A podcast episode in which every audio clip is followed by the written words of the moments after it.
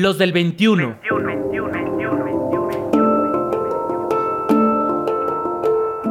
Hombres en movimiento. En movimiento, en movimiento, en movimiento, en movimiento. Rutas para la paz. La masculinidad incomodada.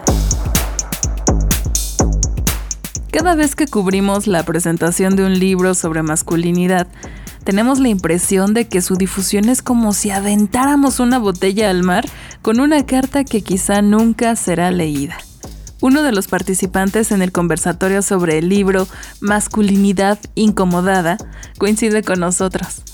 Luciano Fabri, otro de los autores de este libro, señala que buscan incomodar para promover reflexiones más conscientes. Ello implica revisar el lenguaje. Por ejemplo, ¿qué significa hoy la masculinidad hegemónica?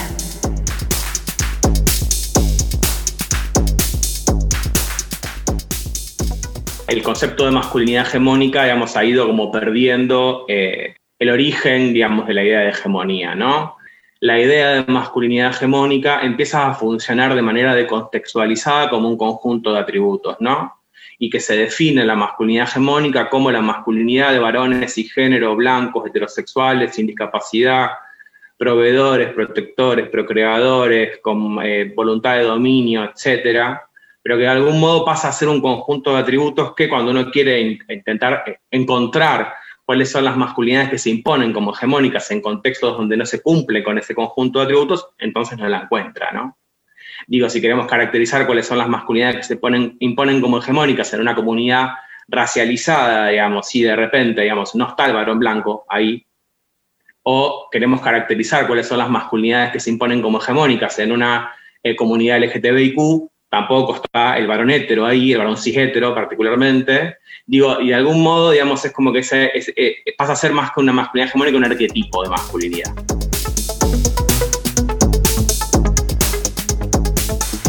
Lucho Fabri, como también es conocido entre la comunidad, es un investigador querido y admirado por quienes le rodean, porque sale de los lugares comunes para no caer en discursos repetitivos.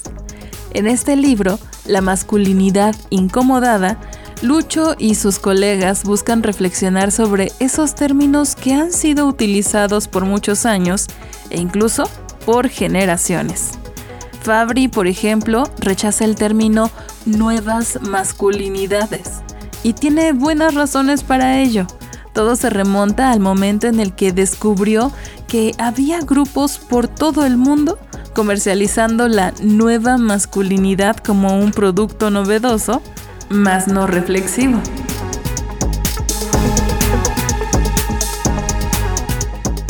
Y hace muchos años, creo que en el 2012 fue que me invitaron a un taller en una facultad, a dar un taller, le dijeron, vamos, te invitamos a este taller, no sé qué le vamos a llamar nuevas masculinidades, y yo, bueno, vamos a ponerlo de nuevas masculinidades entre preguntas, le pido.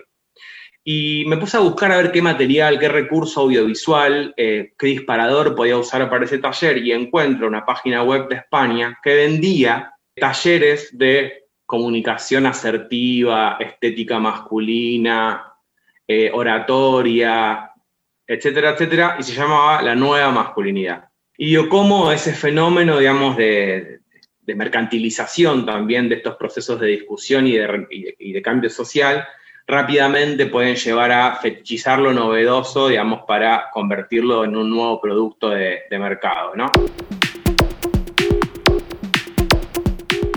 Y si de incomodar se trata, Val Flores trajo a cuenta un tema que ha estado fuera de foco por mucho tiempo, pero que es importante visibilizar, la masculinidad lésbica. Val comenta que América Latina ha invisibilizado a este sector de la población a través de un silencio histórico que les asocia como cómplices del patriarcado. Mm, ¿Sí? A ellas.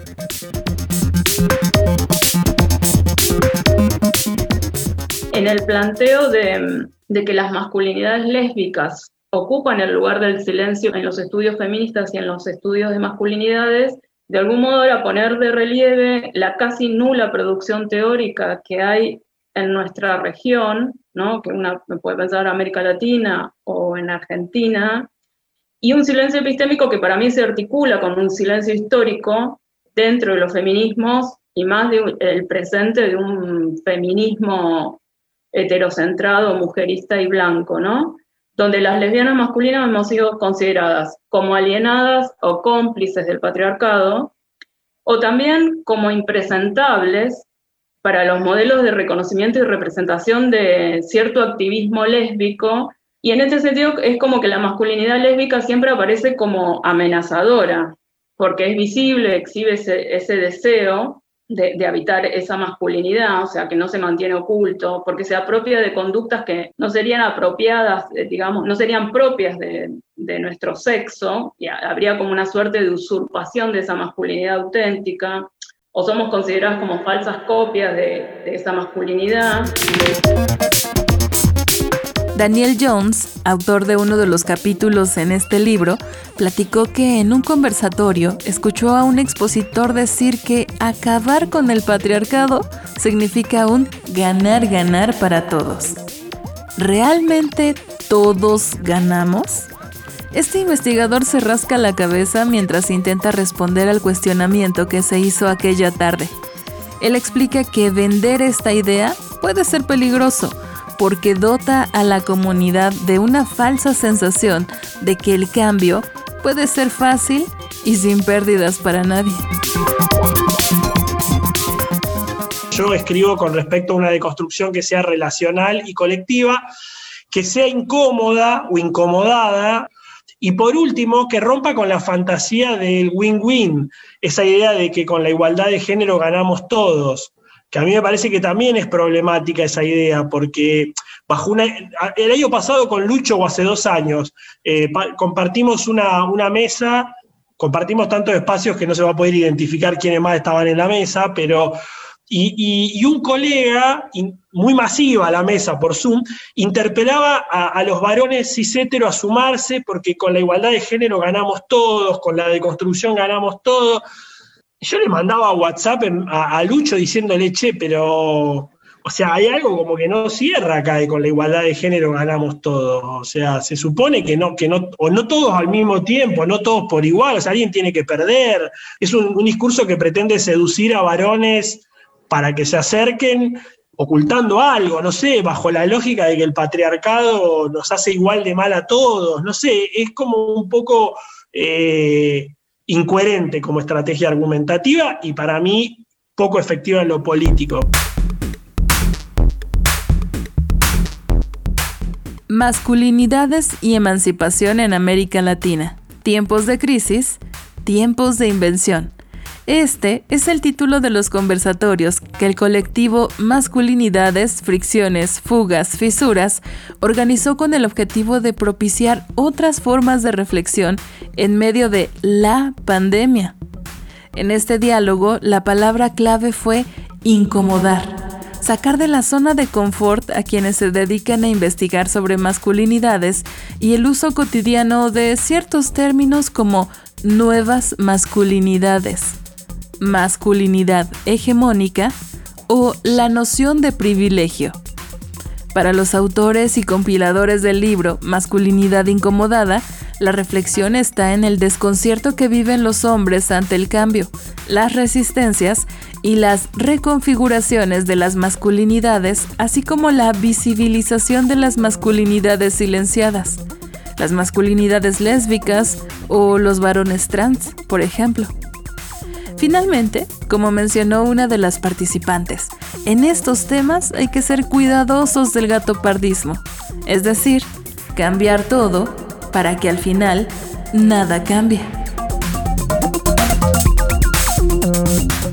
Escucha la sesión completa Masculinidad Incomodada como parte de los conversatorios organizados por el colectivo Masculinidades, Fricciones, Fugas, Fisuras.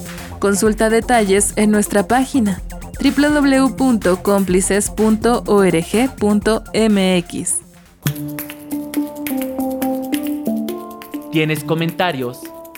Escríbenos por WhatsApp o mándanos un mensaje de voz al 5512 33 29 15. 5512 33 29 15.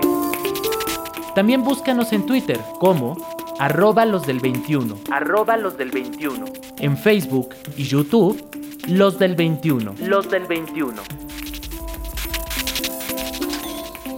Rutas para la paz. Hombres en movimiento.